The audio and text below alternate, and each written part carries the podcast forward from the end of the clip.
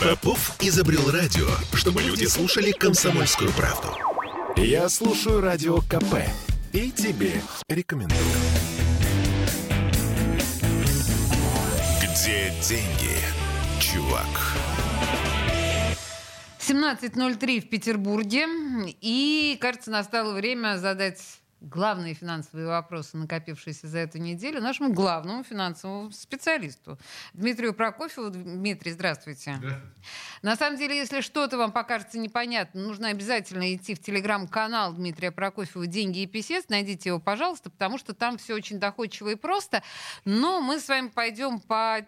Ну, по крайней мере, не по всем вопросам, которые обсуждаются в вашем канале. Хотя самый напрашивающийся, вот прямо сейчас вопрос. Вы уж простите, пожалуйста, новый сезон начался, весна.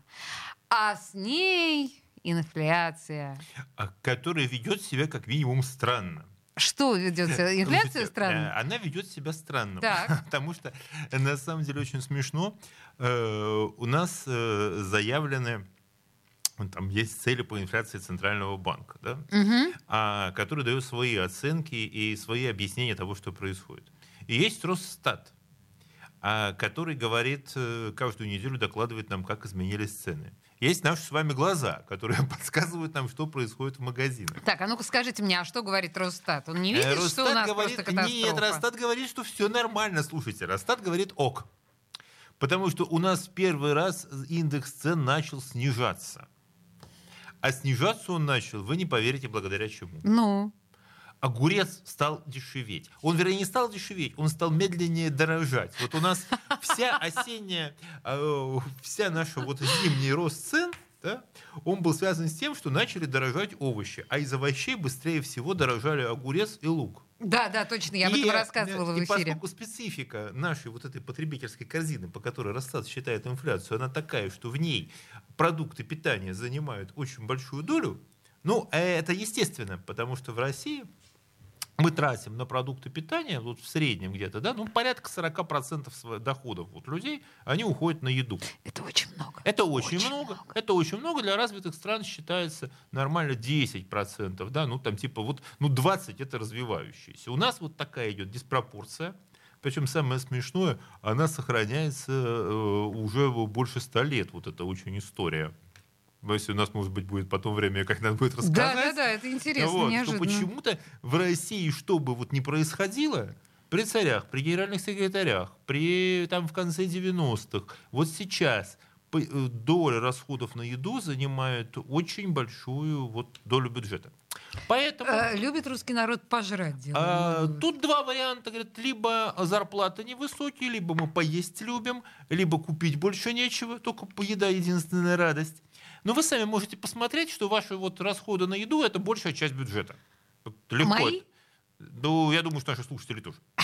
Окей, да, хорошо. Кстати, вот а, я посмотрим. прошу сейчас, да. На самом деле, э, я напомню, что вы нас слушаете не только в радиоэфире, вы смотрите нашу прямую трансляцию ВКонтакте. И здесь вы не только смотрите и лайкаете, не забывайте, пожалуйста, но вы можете задать вопросы нашему гостю Дмитрию Прокофьеву и, в принципе, поделиться своими ощущениями. Вы сколько тратите на еду?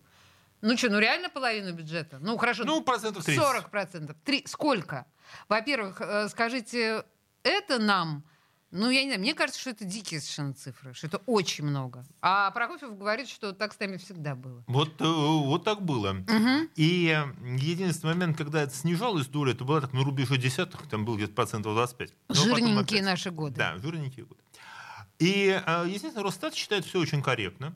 Раз у вас больше идет расходов на еду, значит, у вас, соответственно, вот в расчетах инфляции еда занимает большую часть. И когда начинают дорожать продукты, это очень сильно влияет на вот тот такой суммарный, на ту среднюю температуру по больнице, которая называется индексом э, потребительских цен.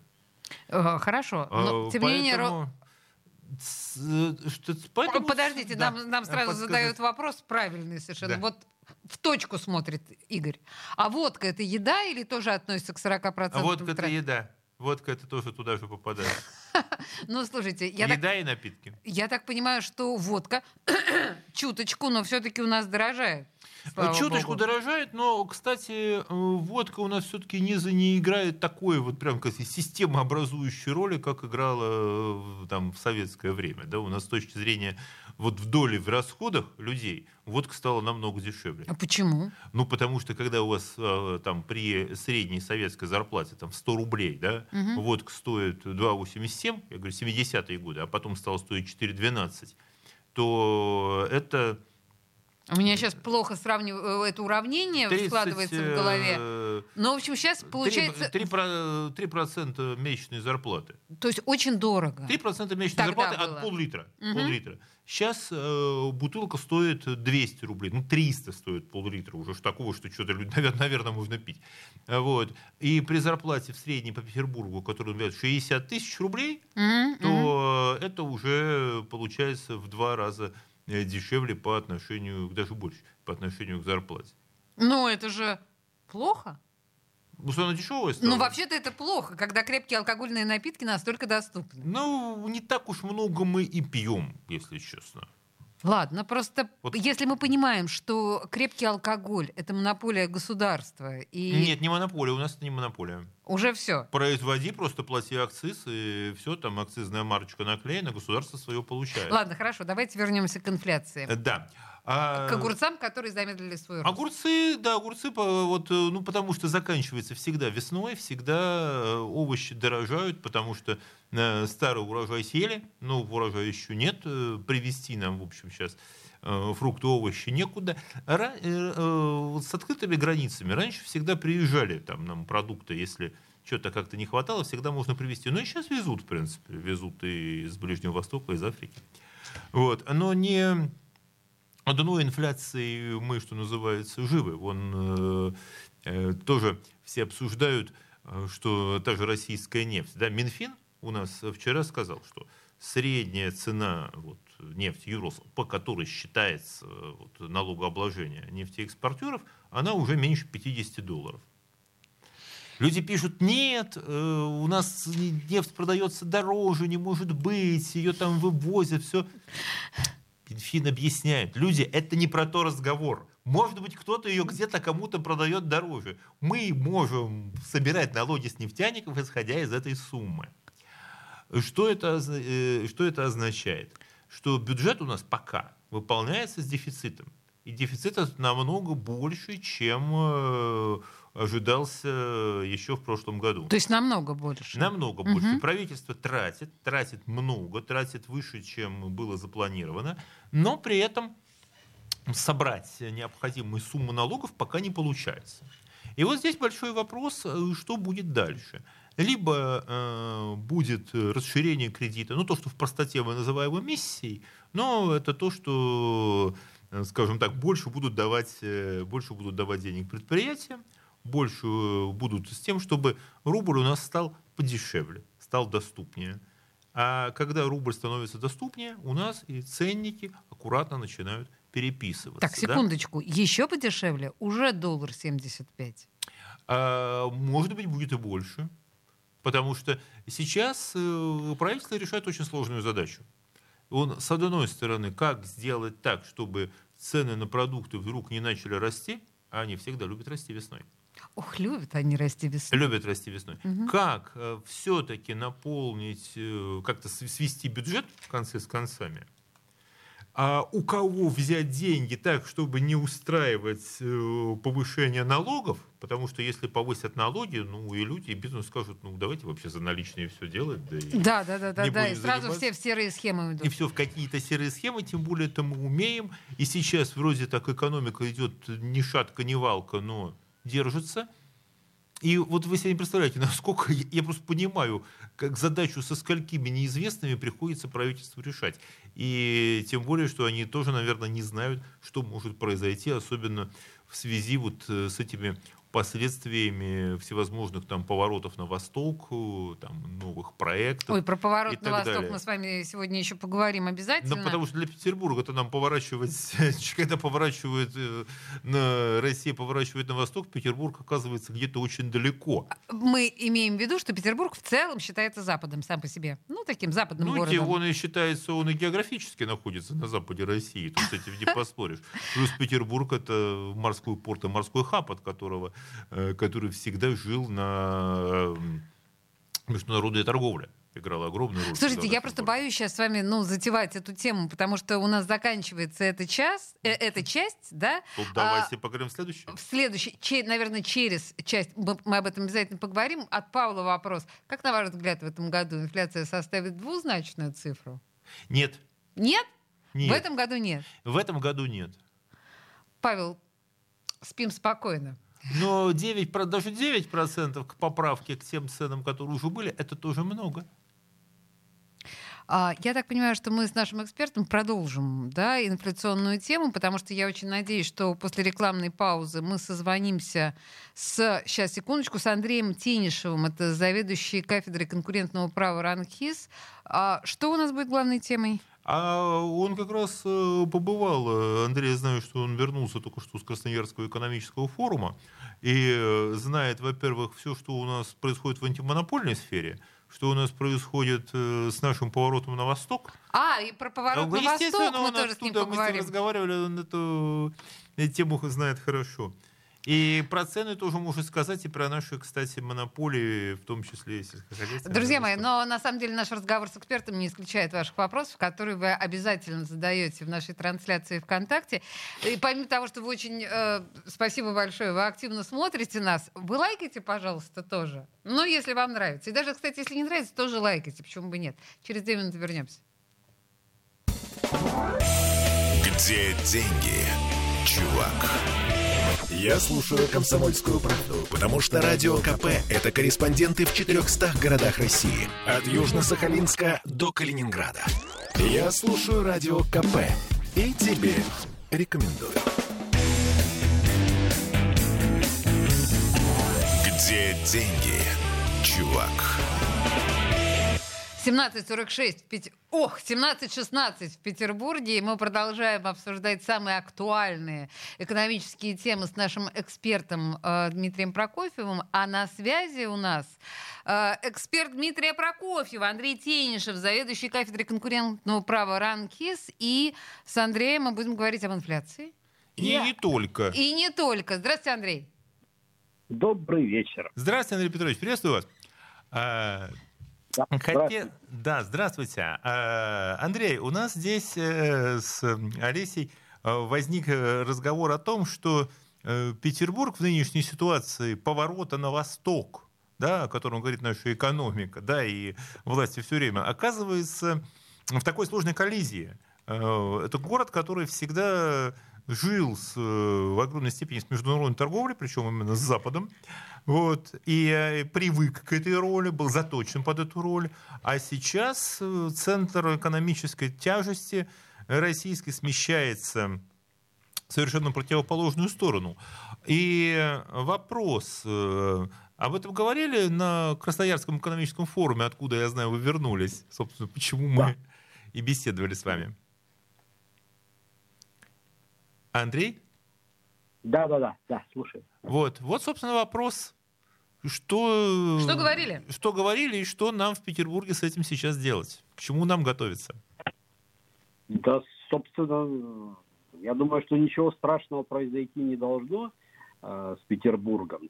Вот. То, что в Сибири формируется новый экономический центр в силу первой географической э, географического положения региона, а второе это же богатый полезными ископаемыми, промышленный регион, вот, с э, сильными человеческими ресурсами.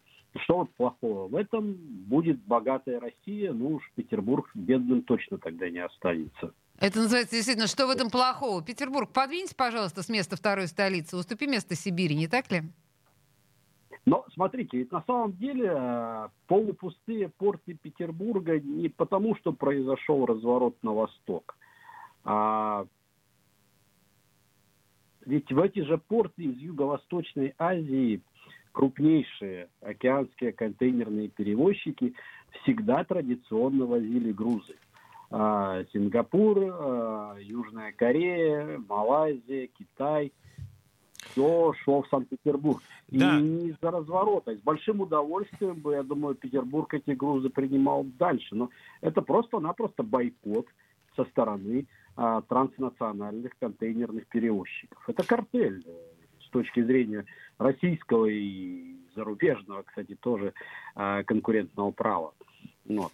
Э, хорошо, а вы упомянули картели. Ну разве в России сейчас э, нет э, картелей? И, кстати, вопрос, который меня всегда смущал. Вот та же наша инфляция, те же наши растущие цены, которые растут иногда вопреки здравому смыслу и общей такой экономической ситуации, наверное.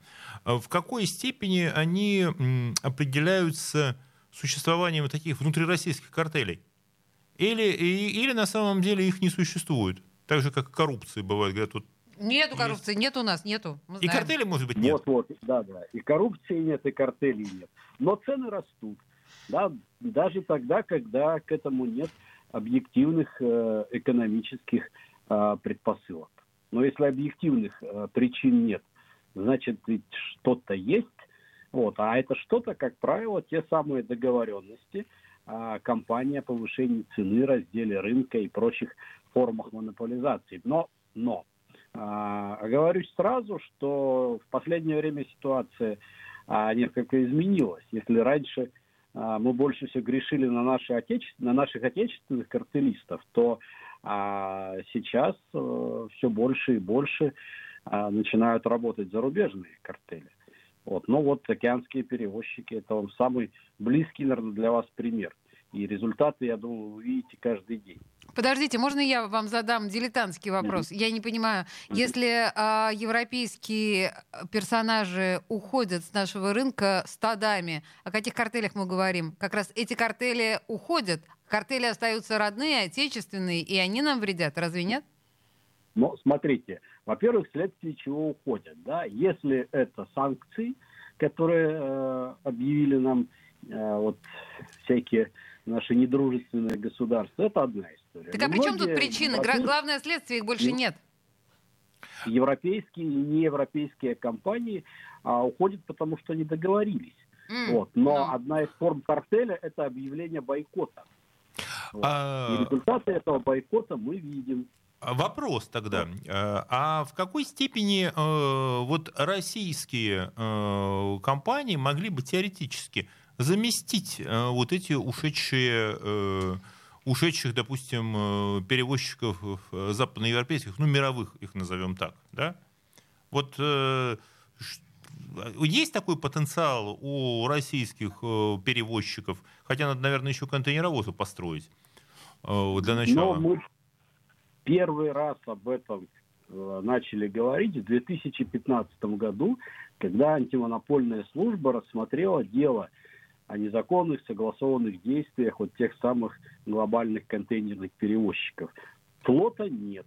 Ну, 23 судна, 23 э, контейнеровоза на, на 32 тысячи контейнеров, это не то, что нужно Российской Федерации. А у нас всего 23 а, судна есть? Было, было 23, но сейчас может немного больше. Вот, в планах э, Минтранса было купить еще 4. Но у нас ушло полтора десятка компаний, а не полтора десятка судов покинуло э, порт Санкт-Петербург и Усть-Луга. Вот. Причем крупнейшие контейнерные перевозчики, мировые – и суда были не по полторы тысячи контейнеров, а в 10-15 раз больше. Но вот МСТ возит еще продукты питания и э, медикаменты. Вот, пожалуй, единственный перевозчик, который еще остался на рынке. А, и, конечно, железные дороги такого объема даже теоретически перебросить не могут который ушел? Не могут, и, не могут, и это ощущает вся Сибирь. Да? В то время, когда порты Санкт-Петербурга стоят полупустыми, вот, э, на Транси, БАМ и колоссальнейшая нагрузка, и те же сибирские регионы сталкиваются с, с огромной проблемой, что тот же добытый лес и уголь, они просто, железная дорога не в состоянии вывести в полном объеме туда же на восток, потому что на запад это уже вести нельзя. Вот, поэтому стояла такая, стоит такая глобальная задача. Если в свое время Санкт-Петербург стал окном в Европу, то сейчас э, задача, чтобы вот Сибирь и Дальний Восток стали такой дверью на в Юго-Восточную Азию. Дверью в Китай, назовем ее так. Ну, я бы не говорил только о Китае. Вообще, дружба с Китаем – это вещь хорошая, несомненно. Но надо понимать, что это гигантская экономика, и дружить здесь надо очень осторожно, да, дабы не стать просто сырьевым придатком Китая. Это первое. Второе, кроме Китая, ну, есть же Малайзия, Индонезия, Вьетнам, а, та же Южная Корея. Россия? Но на самом деле мы, мы далеко недооцениваем а, вот тот потенциал, да, э, юго-восточных стран, это уже страны с достаточно развитой экономикой, а, с огромным населением и промышленным потенциалом. Там есть с кем дружить и есть с кем налаживать связи. А может Не быть, только... в эти страны э, все-таки будет э, проще дойти на судах из Санкт-Петербурга, чем вести, допустим, теоретически торговать через Китай или через китайские порты? Или все-таки, ну, ну хорошо, это будет, да, ну большое, конечно, вокруг свет, это кругосветное плавание получается, но в конце концов море это э, самый дешевый маршрут для, для транспорта. Слушайте, так а, оно, оно все, оно все и было. А вот э, в Санкт-Петербург э, шли суда из 183 портов Юго-Восточной Азии. Это далеко не все был Китай. Вот. Далеко не все Китай.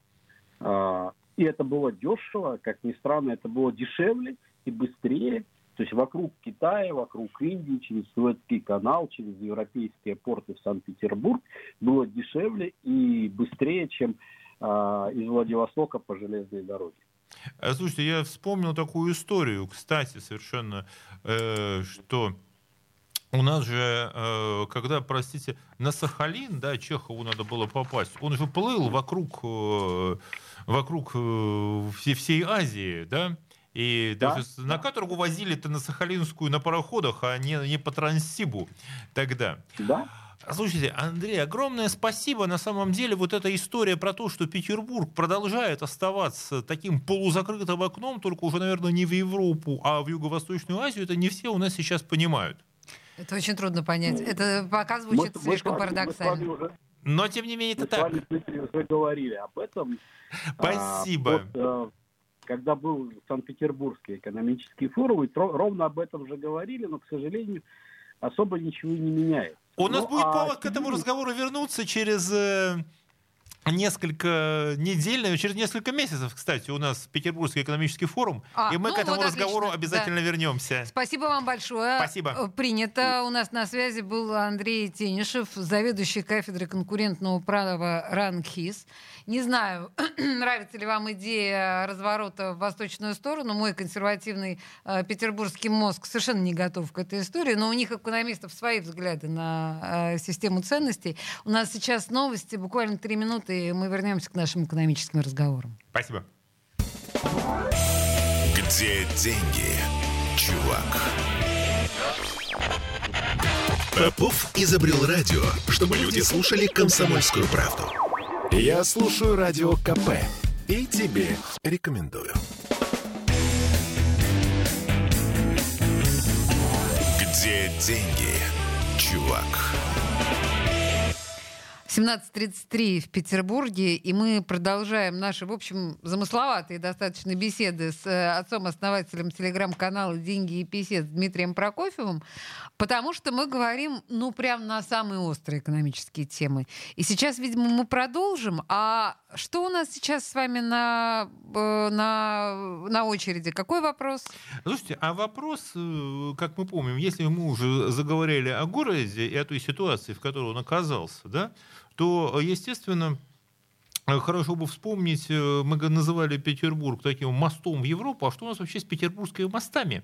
И со строительством, и с дорогами, и так далее. А, то есть Большой Смоленский мост, вокзал, вот это и все. И не только, угу. потому что, смотрите, если э, мы говорили, вот как раз, очень здорово, о том, что вот эти все замечательные там товары-то, может быть, и случится чудо, представьте себе. И те, э, то самое, там, полтораста сухогрузов, о которых, там, контейнеровозов, о которых говорил Андрей Тенишев, сюда придут, вот все хорошо. Но все равно вопрос, а куда их возить, как возить? И также история замечательная, когда у нас э, хорошо Петербург, высокоскоростная магистраль. Понятно, когда Петербург э, это окно опять, ну хорошо, в Европу, Финляндию и так далее, но если этого нет, то что тогда, то куда, да, куда широтная окно, магистраль, куда? куда мы поедем, да, у нас через Неву-то, когда мы, дай бог памяти, когда мы построили последний мост через Неву, Слушайте, Вантовый, кстати, да. Вантовый, кстати, Вантовый. да. А разводной последний был э, Александр Кантемировский. Ну, наверное, но просто я сейчас напомню, да, что у нас со строительством э, Большого Смоленского моста большие перетрубации. Э, и Смольный отказался, он перераспределил деньги на другие проекты. Причем сначала его сказали, что его построят точно. Да. Потом, а потом что-то пошло не так. А потом что-то пошло не так. Слушайте, давайте, у нас на связи э, эксперт э, Дмитрий, Дмитрий Баранов, транспортный инженер, автор телеграм-канала «Город в движении». Дмитрий, здравствуйте. Здравствуйте. Здравствуйте. А, Дмитрий, вопрос, э, который, наверное, слушателям эм, чем э, транспортный инженер отличается от дорожного инженера? Это не одно и то же. Ну, тут, конечно, ответ банальный. Дорожный инженер занимается чисто дорогами, автомобильными, проектированием, строительством, ну, а транспортный инженер э, занимается транспортным планированием, то есть рассматривает транспортную систему в целом. То есть он, э, то есть дорожный инженер будет строить дороги, а транспортный инженер будет решать, где они будут строиться и куда они нас поведут. Не только где, но и для чего. А, а урбанисты тогда чем занимаются? Потому что я очень урбанисты люблю... Урбанисты занимаются городами. А то есть они занимаются городами в целом, и они дают да. задачи, ставят задачи перед транспортными инженерами? Ну, у нас такого нет понятия в нашей отечественной практике, как э, вот, урбанист, который бы именно занимался развитием городов, этим занимаются градостроители.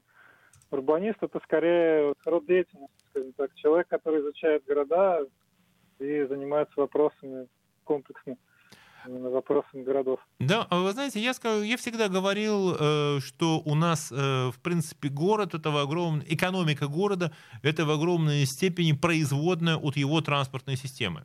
Потому что все, что у нас в городе работает, оно строится на идее, что э, в какое-то время, когда-то как-то, ну точно вовремя, привезут людей к какому-то месту и оттуда их своевременно заберут. Да, если этого механизма в городе не будет, то не будет и самого города. Э, наверное, так. В некотором роде. В некотором роде. А тогда вопрос, э, Дмитрий, а что все-таки происходит с нашими мостами в городе? Которых я, например, ну, физически ну, смотрите, чувствую, что их не хватает. Мосты это, конечно, очень такое сложное масштабное сооружение. Здесь есть много различных ограничений. Это судоходство, это и, это охранные обязательства, связанные с культурным наследием. И поэтому, конечно, строительство мостов через него у нас продвигается довольно медленно. Вот. Но планы большие у города на этот счет. И, в принципе, некоторые проекты уже близки к осуществлению, поэтому тут я не вижу какой-то прям острой проблемы. Я думаю, что... А что произошло будет... с Большим Смоленским мостом все-таки? Вот этот странный кейс, когда он сто раз был анонсирован, а потом также и вроде и согласован, а потом что-то пошло не так. Ну, Большой Смоленский мост это очень такой сложный объект, масштабный, планировался он очень давно, еще в советский период. И на данный момент, э, в общем-то, я так понимаю, э, проект немножко буксует по финансовым э, причинам, то есть город не спешит тратить на него деньги. А что, нету денег или на что-то другое они пойдут? Ну, поскольку объект сложный, сейчас вот только-только завершено проектирование, насколько я знаю, еще нужно время на то, чтобы пройти экспертизу и, возможно, какие-то согласования. Точно я не знаю, на какой стадии сейчас проект, но, видимо, решили пока дать запас некий. А вот эта история с э, тем, что Э, будут ли э, сносить дома, которые вот для строительства моста, часть домов уже была предназначена к сносу. А не получится так, что дома, на, на снос домов найдется и воля, и деньги, а вот на строительство моста в итоге окажется, что нет? Ну, там действительно планируется масштабный снос э, жилых и общественных зданий. Некоторые из них находятся непосредственно на трассе моста, и как бы понятно, что не, не, не удастся обойтись без их сноса. Другие же здания предполагается снести по проекту ради там, расширения проспекта Обуховской обороны для организации перехода скоростных полос.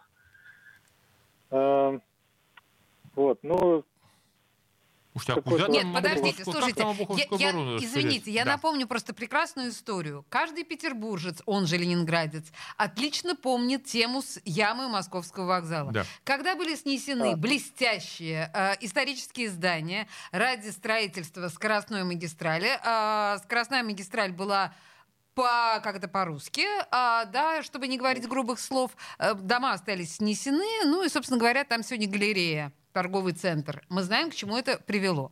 Масштабнейший проект был похерен. А, не получится ли так сейчас? Ну, насчет ВСМ он был, скажем так, проект не состоялся по другой причине, вовсе не из-за зданий. А, ну да, здесь действительно возможно такое, такое развитие событий, но все-таки расселение жилых домов и их изъятие довольно длительный и сложный процесс, и зачастую он происходит одновременно с строительством. То есть уже, допустим, начали строить, и в этот момент только расселяют дома. Такое тоже бывает. Но я бы, конечно, хотел избежать этой ситуации, поэтому вот я, собственно, тоже как бы захотел предложить свои решения по тому, как можно эти дома сохранить, хотя бы некоторые. А как можно, можно было бы сохранить? Ну, как я уже сказал, часть домов находится на трассе моста, с ними как бы вопросов нет. А, там одно здание довольно сильно перестроенное, оно хоть конструкция исторические, но облик у него уже не исторический. А есть здания, которые находятся вдоль проспекта Обуховской обороны, дальше сбоку, скажем так. Э, и если по-другому организовать съезды с моста, то вполне, я считаю, можно их сохранить, если поставить такую цель. То есть, я правильно понял вас? А, на самом деле, если а, подойти к вообще вопросу решения строительства, да, с хотим, головой но не с головой, если ставится задача сохранить по максимуму историческую застройку и дома, то э, технически такие решения возможны. Речь идет об организации, там, допустим, дополнительных съездов, там, другой какой-то конфигурации, дорожной развязки и так далее. Правильно? Или вот да, то, что... Да. То есть то решение, которое э, озвучивалось, это не единственно возможное, как оно преподносилось. Разумеется. Да? Вот это, кстати, очень ну, интересно. Да. А, понимаете? Сейчас, э, да, да, да, да. Угу. Сейчас по проекту как бы, применена такая стандартная схема, кливерный лист на развязке. Она, в общем, классическая схема. И она, в общем-то, не очень подходит для городских условий, потому что развязки такого типа занимают огромное пространство у них есть слабые места, переплетение потоков. Кроме того, здесь еще и не поместился один из съездов левоповоротный с э, Большого Смоленского проспекта на проспект Обуховской обороны, который, в общем, довольно популярный. И, ну, если это рассматривать как две магистрали с непрерывным движением, то понятен выбор такой развязки. Но по генеральному плану это все-таки у нас городские улицы с регулируемым движением. Соответственно, часть э, съездов могут быть организованы с пересечением потоков, Какая мысль мне пришла в голову потрясающая? Вы, вот эти вот знаменитые клеверные листы. А знаете, где вот э, я их вижу? Это же, это же на КАДе. Это там, где у ну нас ну, да. есть много места, да, ну теоретически, хотя и там-то его не особенно. А вот эти вот э, с, с переплетением, да, с переплетением транспортных да. потоков, когда ты иногда не сразу понимаешь вообще, куда ехать. Без, без... Никогда не понимаешь. Вот. То есть э, на самом деле ничего предопределенного, это просто одно из возможных технических решений, и для города не самое, и не самое оптимальное. Я считаю, что да. То есть построили так, как, видимо, было проще строить тем, кто мог бы получить этот подряд и имел соответствующий опыт.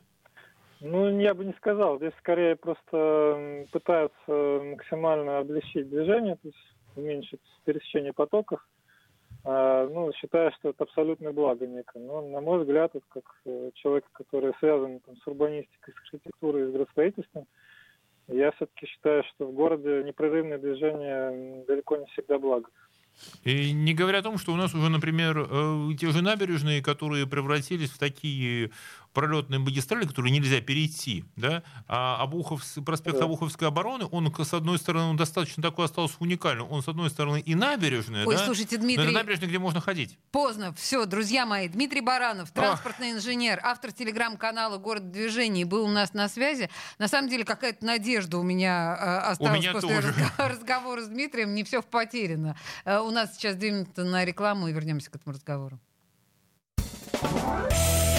Где деньги, чувак? Попов изобрел радио, чтобы люди слушали комсомольскую правду. Я слушаю радио КП и тебе рекомендую. Где деньги, чувак? 17.46 в Петербурге, и мы продолжаем о деньгах ну, собственно, о главном. С Дмитрием Прокофьевым э, в предыдущей части мы с вами говорили с транспортным экспертом, который, мне кажется, высказал ключевую, наверное, в нашем разговоре мысль о том, что вот мы говорили про сносы домов ради Большого Смоленского моста, он сказал, что все же зависит, черт возьми, от проекта. Зависит от проекта, зависит от того, что вы хотите сделать. Вот это ключевой момент. Вы хотите сделать так, чтобы снести дома, ну, допустим, да? Ну, и нет, вы не думаете подождите, об этом. подождите, мы никогда не хотим сносить дома. Мы хотим про- построить трассу дешево, э, там, я не знаю, и сердито. Э, или мы хотим сохранить историческую облик города и сделать так, чтобы это было комфортно, удобно и э, перспективно, да? То есть на самом деле э, вопрос о том, какие ставятся задачи, целеполагания. Потому что если задачи нам на самом деле неизвестны, то, соответственно, и как мы можем судить о том, достигнуты они или нет? Это то же самое, как со сносом пятиэтажек, о котором мы много раз э, говорили. Да? Если кто-то хочет получить территорию под застройку, да? угу. есть сто раз прописанные процедуры выкупа. Можно просто выкупить по рыночной цене все вот это вот жилье. Да? Можно э, привлечь, если это стоит вопрос об, об участии там, государственных, об участии власти, привлечь для этого государственные деньги. Купить у людей их жилье или купить им жилье там, где они хотят, решить это через рыночные механизмы, и, соответственно, вопросов тогда никаких бы не было. Да? Чем давайте, нет, всех переселим, а потом здесь что-то новое построим, это будем называть реновацией. Это совсем другое. Здесь очень похожая логика. Угу, Снесем угу, угу. и что-то построим, что мы считаем нужным построить. Но вы не согласны с тем, что э, ситуация приобретает вообще какой-то абсурдный э, оборот, когда вроде бы и моста-то не будет? А теперь его а еще и не снесут. будет. А мы все равно всех снесем. Понимаете, это вообще очень похожая история, которая очень много у нас напоминает, что когда затевается какой-то гигантский проект, да, потом выясняется, что он, э, что в рамках этого проекта решался какой-то частный вопрос, который, может быть, даже не заметен ни для кого был. А потом все говорят, нет, все так, все мы так и было задумано. Вот эта же история случилась. А что нам ждать, если сейчас опять э, мы собираемся строить, э, как говорят, высокоскоростную магистраль, получено разрешение сносить опять там склады на Лиговке. Ну и как это все будет работать? Кто может сказать? Никто не может сказать. Слушайте. Это похоже, знаете, как подожгли лес, для того, чтобы поджарить шашлык. Да, да, да, да, именно на это это и похоже. Слушайте, ну на самом деле вот эм, я все больше и больше, я сама от себя устала, от своего этого скепсиса, когда я все время говорю о том, что не будет у нас построено новых станций метро, не будет у нас построен там мост. Ну, очевидно, сценарий развивается таким образом, что э, там руководству невыгодно вкладываться в большие перспективные какие-то долгоиграющие проекты, гораздо проще тут как-то вот, неважно, я сейчас даже не нынешнюю сложную ситуацию обсуждаю, но вчера в программе «Накипело» позвонил э, слушатель, который сказал удивительную вещь, она меня прям потрясла. Он говорит, а может быть, это к вопросу о транспортной да, составляющей в Петербурге, а может быть, раз ничего не получается с петербургским метро, вот Собянин рапортует об этом, об этом, об этом, а у нас ничего не получается, может быть, вообще отказаться? Вообще отказаться от метро, сказать, что не скрепная эта история, не наша, не петербургская. Нам э, идеологически чуждо метро для Петербурга. Трамвай. троллейбус, ну и так далее. Слушайте, была бы моя воля, Так. вот понимаете, бы кажется, ну, не- не считайте это никакой заявкой, если бы начальник был я. Мгм. У меня был бы у меня был бы городской трамвай вместо метро. Вот, смотрите, Дмитрий И я тоже могу подтверждает. сказать почему. Так, Петербург, помните, в свое время Ленинград был Мгм. самым трамвайным городом мира. конечно. Это было не на пустом месте. Потому что Петербург в силу вот того, как он был создан, это город для 7-миллионного мегаполиса, он компактный. Петербург компактный город. Ага. И вот эта наша трамвайная сеть петербургская, по которой действительно шикарная, по которой можно было проехать на одном трамвае, ну, практически там полгорода, да, Да пересесть больше. и ехать на другой, можно было вот эта вот уникальная сеть, да, если бы ее удалось сохранить, она решила бы вот эти задачи, которые решает у нас э, метро. Потому что в, в чем проблема петербургского метро? Долгий спуск и подъем, очень долгий. Вот просто спуститься вниз и подняться, это занимает, бывает, больше времени, чем ты едешь от станции до станции.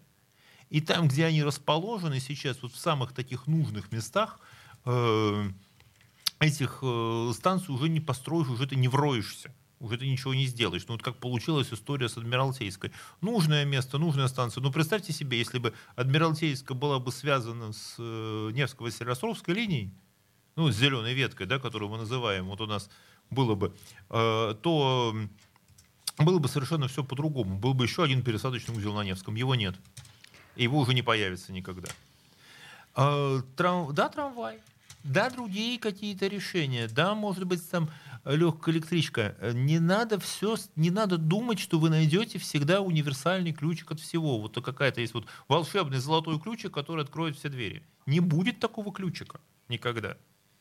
Ну, вообще, смотрите, ну, как бы, э, когда наш слушатель предложил это, звучало парадоксально. Когда вы это говорите, это звучит достаточно обоснованно. Слушайте, у нас, на самом деле, всего пять минут осталось в эфире. Если а были хотите... у нас ответы на вопросы по поводу расходов на еду? Нет, нет, нет, по поводу расходов не было. Я просто предлагаю вам, кстати, может быть, и накипел сегодня про это поговорим. Вы вообще готовы видеть Петербург без метро? Вот как вам Ну, такая с тем, идея? что осталось. Ну, с тем, что осталось, да. Хотя, видите, тоже то, что осталось, вот сейчас бесконечно будет закрываться. Мы же сейчас получили вот эти схемы до там, какого-то 28 года, как будут закрываться наши станции метро. Неприятно, надо сказать. Вот неприятно. И непонятно зачем. Тем более, что станции даже относительно новые, ну, типа Ладожская, да, они закрываются на капремонт с 4 числа. И... с 85-го слушайте, года. так сейчас что у нас эта история на площади Восстания, когда оборвался э, этот самый вот, господи, э, ну перила этот имени На- зовут. на эскалаторе? Да, на эскалаторе остановились. Поручень. поручень, поручень, да, поручень на эскалаторе и остановлено остановили эскалаторы, там было столпотворение. И пошли люди по другим станциям. Э, Еще раз, э, транспорт это действительно э, невероятно сложная история для города. Здесь э, и невозможно, наверное, его никогда нельзя будет сделать идеальным. Я сейчас задам... Слушайте, и опять, Да. черт возьми, у нас и в предыдущей половине, когда мы говорили о том, что транспорт, и что Петербург там сейчас из Сибири нам не вывести то, что, то, что вот вроде бы и, и купят это в Китае, но не вывести бешеная нагрузка на опять транспорт, мгм, мгм. опять перемещение, опять, опять дороги и не будем говорить что. Ну, это вот это вот вечные дураки и дороги. Просто у меня провокационный, по большому счету, вопрос к вам. Мы это с вами обсуждали 68 раз, это разумеется. И Но в 69-й. да, просто вот эта транспортная реформа, которую никто не хочет признать неудачной, может быть, раз у нас все с транспортом так не очень, может быть, вообще затевать не стоило. Или нужно как-то вот забить ножкой, знаете, ее в дальний угол, стесняясь, и забыть о том, что вообще ее объявляли. Слушайте, транспортной реформы есть э, одна хорошая вещь, которая вот э, за что я похвалю. Так, хвалите. О. Невский проспект. Так, и Вот что? по Невскому проехать, вот как из, как из пулемета. Вот ездишь взад вперед, все, вот, вот выделенные полосы, и по Невскому ты можешь проехать. Ну, в общем, все, это, ну, это большое преимущество. А подождите, а, объясните работает. мне, я же, вы же знаете, работал. что я абсолютный лох в смысле автомобилей. А почему по Невскому теперь можно проехать? Что Ну, я имею в виду на общественном транспорте. А, Нет, общественный да. транспорт, да. Вот, Вообще- вот, вот что, что получилось хорошо, это вот это вот движение приехать-уехать на транспорте с Невского проспекта. Вот это работает.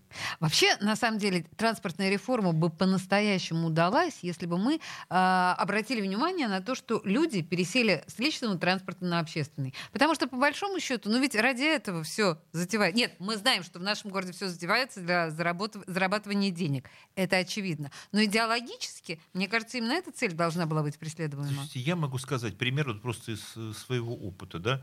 Мне нужно было попасть здесь в центре города из одного места в другое. Я на такси я проехал за 150 рублей. На такси. Если бы мне для того, чтобы двигаться на... А обратно с этого же, вот тот же самый маршрут, я проделал на общественном транспорте. Три раза приложив карточку значит, на, трех, на трех очаровательных автобусах, все прекрасно. Правда, один пришлось долго ждать. Не, все норм. И дол- дольше ходить. Но у меня на 150 рублей ушло 15 минут на такси, ну, там даже меньше, и полчаса с тремя пересадками за те же 150 рублей. Просто эксперимент. Да, Вот. почувствуйте разницу. Вот Поэтому почувствуй. все-таки такси. Вот почу- поэтому все-таки такси. А уж для нескольких это, это уж только такси. Да, вот я могу сказать, если вас двое-трое, да, как семья, то это только автомобиль, то никакого общественного транспорта там быть не может. Это не то, что мы сейчас рекламируем такси, но просто получается пока вот так. Другой Хотя вопрос, что когда слушаешь вас, думаешь, так такси нужно сделать подороже. Слушайте, нет, не дай бог. Слушайте, нет, не слушайте, это они сделают. Хотя у меня был э, такой эпизод э, в, э, в Германии, когда мы там с коллегой были в командировке. Трое, мы сели в автобус, да, и, значит, кондуктор спросил, едем ли мы втроем все в одну, то есть русские едем все трое в одно место. Он сказал, да. Ну так э, я вам оформлю, значит, групповой тариф на троих, и это получается дешевле, чем вы едете вот каждый как бы по отдельности. Да, я не помню, там Понимаете, какая было прелесть? там по для 2 детей. евро, а мы за- по 2 евро с каждого, или мы заплатили там, по-моему, по 3 евро за тро- по, по евро за человека. Я спросила у наших Но слушателей. это мотивация. Мы- абсолютно. Да, на такси было 10. Ну, в общем, А я спросила наших слушателей, готовы ли они к э, Петербургу без метро. Павел нам отвечает, э, такую кормушку, как метро, у чиновников отбирать нельзя. А нельзя спросить, а готовы ли, если бы вот вместо новых метро была бы отличная трамвайная сеть? Слушайте, мы, наверное, может быть, сегодня накипели, об этом поговорим. Дмит- Сделали тему. Да, да, Дмитрий Прокофьев э, был в студии радио «Комсомольская правда». Подписывайтесь, если еще не, на телеграм-канал «Деньги и писец». Там вы узнаете все самое интересное. Спасибо. Где деньги, чувак? Я слушаю «Комсомольскую правду», потому что «Радио КП» — это корреспонденты в 400 городах России. От Южно-Сахалинска до Калининграда. Я слушаю «Радио КП» и тебе рекомендую.